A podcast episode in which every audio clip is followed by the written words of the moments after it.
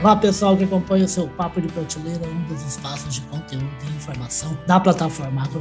Como você sabe, está sempre falando a respeito de tudo, tudo que envolve o agronegócio brasileiro. Não é pouca coisa, até porque é um agronegócio pujante, um dos quatro maiores agronegócios do mundo, ao ladinho aí dos americanos, dos chineses e da Índia, crescendo cada vez mais. Como já falei, a gente acaba de colher uma super safra aproximadamente 270 milhões de toneladas. A gente se prepara aí para a safra 2022, 2023, que se tudo der certo, o tempo ajudar, a gente pode bater um novo recorde, quiçá a gente chegar a um número mágico aí de 300 milhões de toneladas de grãos, e sempre ali no ranking ali mundial, o Brasil ponteando inúmeras culturas, e uma dessas culturas, que é a laranja aí, que é o carro-chefe aí da citricultura, da produção de citros no Brasil,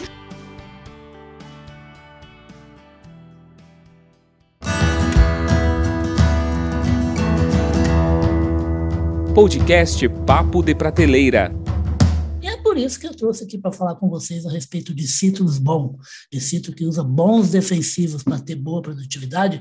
Eu trouxe o Patrick Cagliari Micel. O Patrick ele é especialista em citros da Albal Brasil. Ô, Patrick, bem-vindo ao Papo Prateleira, tá? Obrigado pela, pelo convite, fico muito lisonjeado e feliz de estar participando contigo aqui. Programa relevante para o nosso negócio, né? Que chega na, nos clientes, nas, nos pessoal da revenda, distribuição e, e também no produtor final. Isso. Obrigado Bom, pelo convite. Que nada, obrigado você, o prazer é todo nosso. Agora não fica elogiando muito, não, senão eu acredito, hein, Patrick?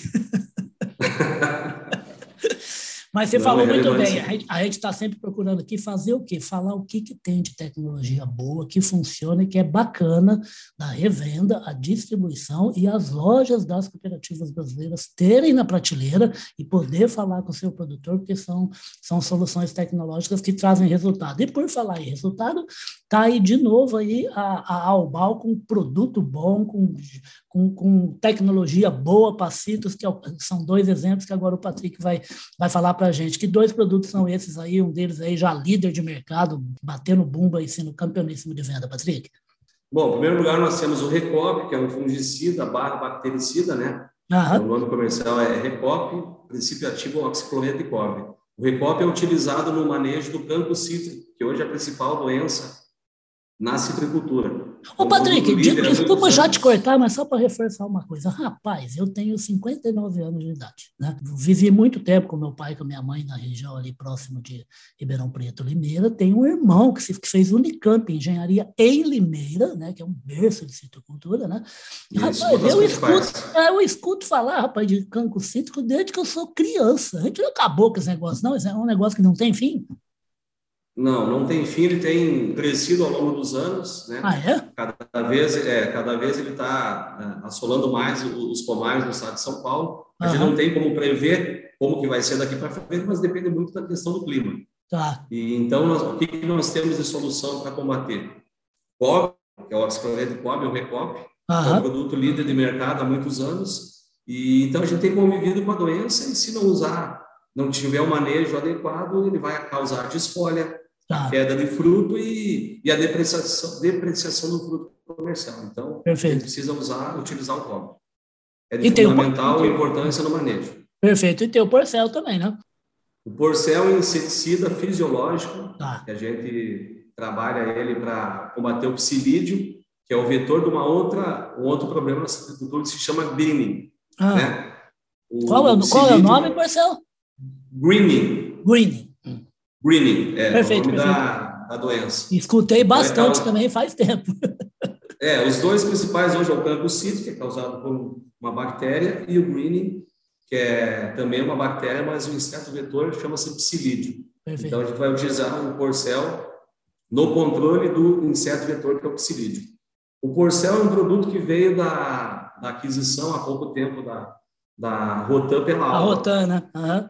Isso, nós tínhamos aí em torno de 29 produtos da Alba para mais diversas, para as mais diversas culturas. Uhum. E com a aquisição da Rotan pela Alba, agregou aí 16 produtos. E nos, na citricultura, no nosso caso, o Porcel veio para agregar mais o nosso portfólio de, de soluções para a citricultura.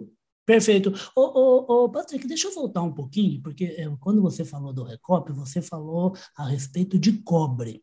E no material, o último material que eu publiquei no site, no agrorevenda.com.br, o material de vocês fazia uma citação direta explicando por que, que o cobre vem sendo uma substância e um elemento muito utilizado para a proteção de sítios. Eu queria que você falasse um pouquinho sobre isso, sobre essa, essa, essas propriedades do cobre. É, o cobre é utilizado há muitos anos, né? Uhum. Não sei quantos mil anos aí. Até hoje não tem relato de resistência de, de fungo, bactéria pelo cobre. Né? Então, é um produto já segmentado e muito utilizado na, na citricultura, né? Uhum. Se não for ou mais, um dos mais é o mais utilizado, dentre outros. Então, nós temos o recobre e temos também o cobre atar, que é um, um outro princípio ativo, óxido cuproso, tá. que a gente chama de cobre vermelho. Uhum. O recobre seria o cobre verde, né? Tá assim para te deixar em, assim um, um nome bem bem conhecido do, do, do citricultor. Então o cobre verde e o cobre vermelho, o recobre e o cobre atar. A gente faz uma rotação. Tá. Pode fazer uma rotação para também não criar resistência, né? Tem alguns produtores citricultores que gostam de usar o cobre vermelho e outros gostam de usar o cobre verde, que é o recobre. Mas a maioria do pessoal é, opta e utiliza o recobre. Perfeito. Ô, Patrick, mas vem cá, tem mais solução tecnológica da Albal também para citos, né? Sem ser os dois, sem ser o Percel e o Recop, né? Temos, nós temos fungicidas, é, desculpa, nós temos herbicidas, é, glifosato, que é o preciso XK, Sim. que hoje é o glifosato mais concentrado da, da categoria, o preciso WG, que é na formulação WG, e o EGAN, que é o DIPAT, né? Também são utilizados aí no controle de plantas daninhas. Plantas daninhas, lê-se toda planta que cresce onde não é desejada. Então, tudo que crescer no meio do nosso pomar, né, pode crescer soja, milho, trigo, ela não é desejada naquele lugar, naquele momento. Eu estou rindo aqui de você falar desejada, viu, Patrícia? Quando eu era moleque, morava numa cidade pequena, chamava Igarapava, né, rapaz? Quando tinha um menino, uma menina meio, meio, meio ferida, que a gente chamava também, né? Aí a molecada falava, ô, oh, sua daninha, sai daqui. Exatamente. Então, daninha porque ela causa dano, né? Essa planta que vai crescer onde não é desejada, ela está competindo por água, luz, nutrientes e espaço físico. Uhum. Então, nós temos os dois glifosatos, o preciso XK e o preciso WG, e o EGAN, que é o DICUAT. Perfeito. Fora, isso, fora é, esses produtos, nós temos mais inseticidas, que é o Granary e Midacloprid, que também é usado no controle de cochonilha, no controle tá. do psilídeo, junto com o Porcel. O Wild, que é o clorpirifos, uhum. bastante conhecido e usado na agricultura, além do Magnum, que é o acefato, e, e da bifentrina, que é na marca Sizer. Perfeito.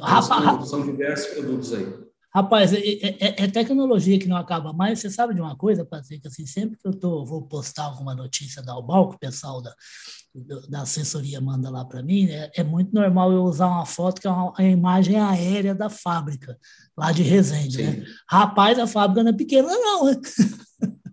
Então, bem lembrado, pegar esse teu gancho aí, a, a Alba hoje é a maior produtora de cobre agrícola do mundo. Ah, então, nós temos essa unidade em Resende, né, que é no Rio de Janeiro. Quem vai para Aparecida lá é, para visitar a Basílica, 70 quilômetros para frente de, de, de, de, Aparecida é a cidade de Resende. Ali na Dutra, né? Rio de Janeiro. Exatamente. Então, vai a, até Aparecida e já 70 quilômetros para frente é a fábrica de Resende.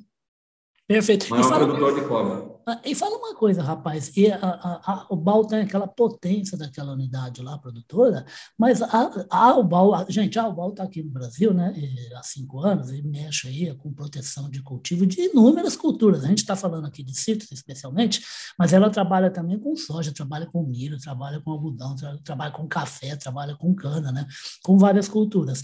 É, o, o, o, o pedaço citros, ele tem algum destaque ou não? Ou é tudo bem divididinho na UBAL entre as culturas, ô Patrick? Não, hoje a nossa regional que eu faço parte, nós somos é, divida regional Citros e Cana. O nome da regional é Citros e Cana. Perfeito. O pessoal de cana é focado em usar produtores, né, clientes finais, citricultores, é, venda direta, que são as agroindústrias, Perfeito. e aí as revendas em cooperativas. Então, é, dentro da regional, hoje, é, nós temos citros e cana com foco nessas duas culturas mas não impede da gente atender também outras culturas que tem no estado de São Paulo, que é muito diversificada. Nós é. temos citros, cana, Sim. amendoim, né?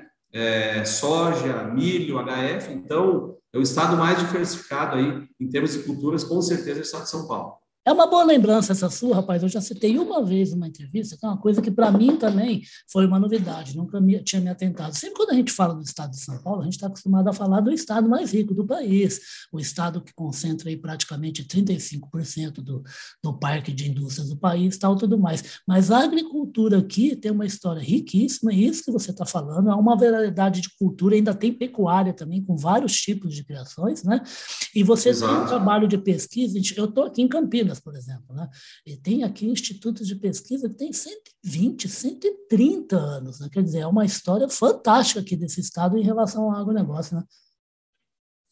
É, pegando o teu gancho em relação à, à Alba, falar do crescimento da agricultura, quando eu entrei na companhia, que tinha outro nome, ah. Ah, em 2016, eu estou com cinco, seis anos de companhia já. Tá. Ela atendia por outro nome. Nessa época, a, a empresa tinha cinco produtos somente no Brasil. 2,4-D, atrazina, glifosato e os cobres. Uhum. Aí o Denis Albo, que é um agricultor, que é o dono da companhia, um americano, fundou em 79. 79. Ele comprou uma... Isso, ele fundou em 79 no, no estado do Iowa. O nome é, é, o nome dele, aliás, né? É o sobrenome, é o sobrenome dele, uhum. Denis Albo, exato. Então, na época, o Denis pensou o seguinte: pô, eu só tenho cinco produtos. Aí ele comprou uma outra empresa que absorveu mais uma quantidade de produtos aí, 10 ou 15 Uhum. Esse foi o primeiro momento, foi o Day One, né? quando a gente começou a atender pelo nome de álbum no Brasil, e foi em agosto de 2016. Esse e aí é muito novinho, pessoal, né, rapaz? É muito novo, muito recente. Então, tu veja o crescimento. E aí, o Day One Two, que eu brinco, né? O segundo ah. Day One, foi agora há pouco com a, com a aquisição da Rotan. Perfeito. a gente pulou de 29 produtos do portfólio para 40 e poucos. 47. Não, e a Rotan, a Rotan é um nome importantíssimo do segmento, né? Importantíssimo, é, conhecido, né, uma experimentada no mercado, que reconhecida e pelos clientes. Então, olha o crescimento que a empresa teve de cinco para seis anos, né?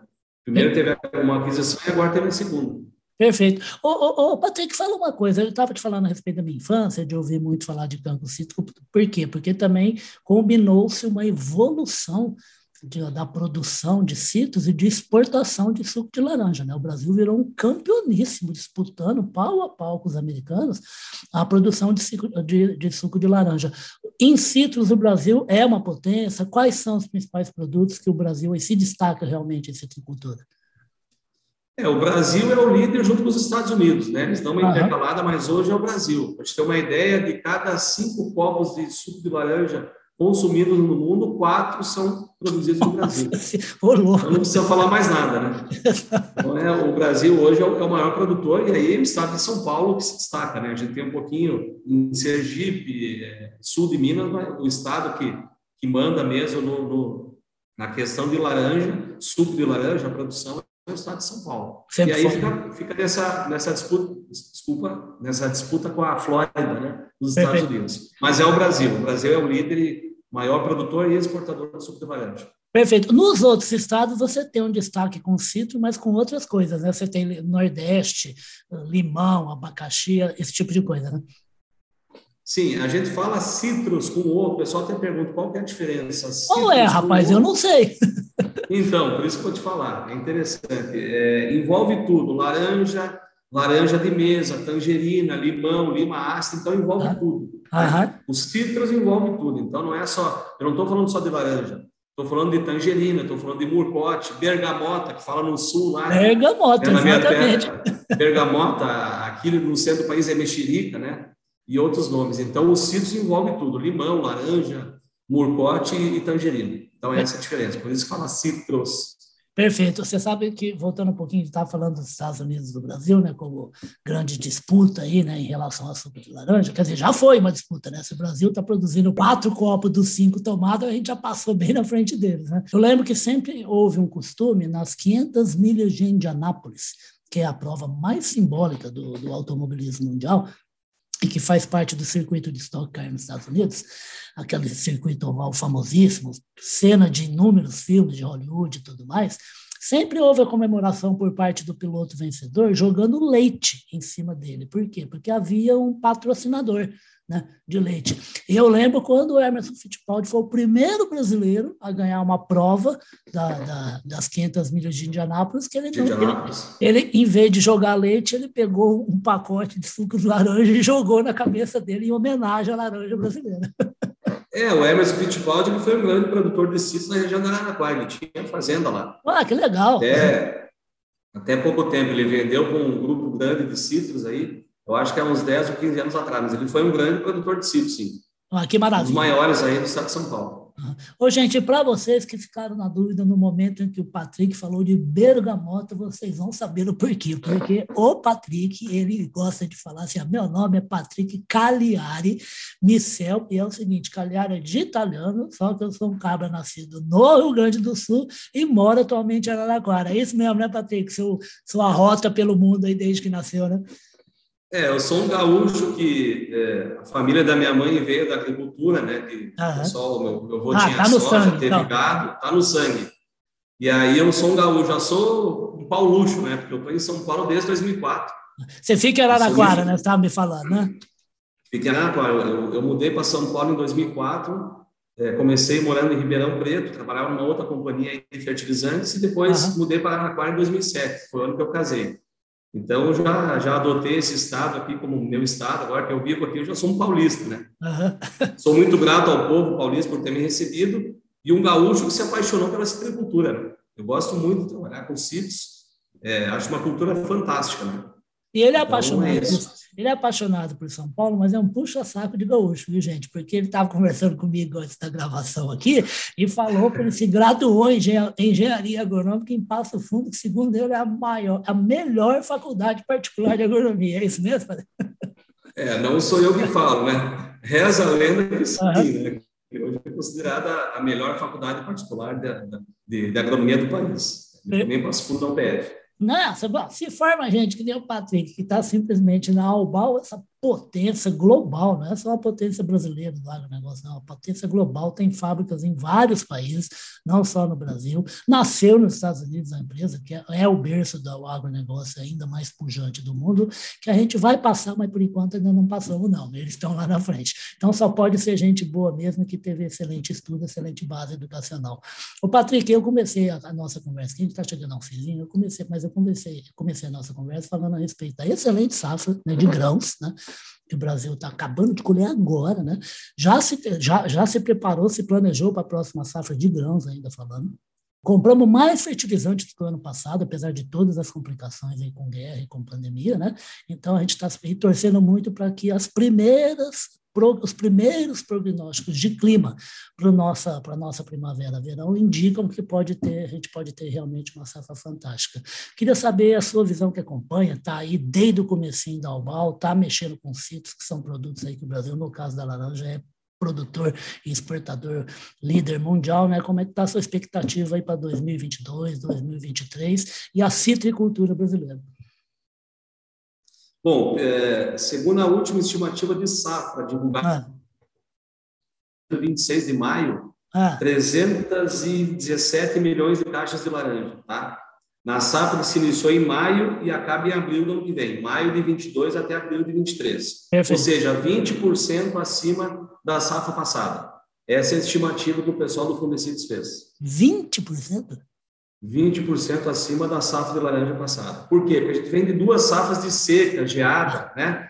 Então, teve baixo pegamento. É, o ano, é, o ano passado foi bem complicado, né, Patrícia? Foi complicado, geada, seca, então é. o fruto ficou menor, é, caiu muita, muita fruta do pé, muita doença, né? Então, essa, essa safra, o que tudo indica, vai ser 20% acima da, da safra passada. Maravilha, gente. Isso aí é por isso que o agronegócio, o agronegócio que convive com desafios, como qualquer outro setor produtivo do mundo, né, da vida humana, da atividade, da capacidade produtiva humana, ele tem seus desafios. O clima é um deles, que a gente consegue fazer prognóstico, mas não consegue fazer mudar, a gente não consegue fazer chover, a gente não consegue fazer, fazer sol, a gente, a, gente, a gente só consegue prever o que vai acontecer, basicamente na essência. Né? Mas o, o agricultor não para, ele tem problema, mas no ano que vem ele está plantando de novo, ele está cuidando da sua lavoura, quando é o caso de uma lavoura perene, e está sempre procurando um índice de produtividade maior. O que, que o Patrick acabou de falar? De um ano muito complicado para o outro, 20%. Isso é um número fantástico, esse é um quinto do total. É um número realmente fantástico. Ô, Patrick, eu queria agradecer a sua presença aqui e falar o seguinte, rapaz, falar que você já foi eleito um, um, um membro de um dos clubes que eu puxo o saco e trago bastante aqui para a prateleira pelo seguinte, ó, você mora em Araraquara, que é uma cidade que eu adoro, cidade da ferroviária, cidade onde eu tive um monte de amigos. Nossa ferrinha. É, em Londrina, onde eu estudei, tinham várias pessoas de Araraquara. Araraquara é a cidade onde nasceu Inácio de Loyola Brandão, um dos maiores escritores da literatura brasileira. Fica ao, ao ladinho da minha queridíssima São Carlos, onde eu morei durante quatro anos, uma cidade deliciosa, e ele fica a uma horinha ali naquela estrada tranquila, tem movimento com, com uns caminhões ali de cana de laranja, né? E Ribeirão Preto, meu apelido é Riba por causa de Ribeirão Preto, onde eu tenho quatro irmãs, tem sobrinho, tem primo tal, tudo mais. Vou te encher bastante para você falar de citricultura aqui no programa, tá? Eu fico à disposição e é um prazer, agradeço de novo pelo convite, muito obrigado, foi muito divertido. E o que tiver falar de citricultura. Maravilha, gente. Aí, ó, vocês ouviram essa conversa deliciosa aí com esse homem que sabe tudo de citricultura, trabalha desde o início da Albal aqui no Brasil, desde que a Albal pôs o pé aqui há cinco anos. É o Patrick Cagliari Micel, o homem que tem sobrenome italiano, nasceu em Passo Fundo e agora está em Araraquara e está ajudando o Brasil a se consolidar cada vez mais como um líder da produção de suco de laranjas no mundo.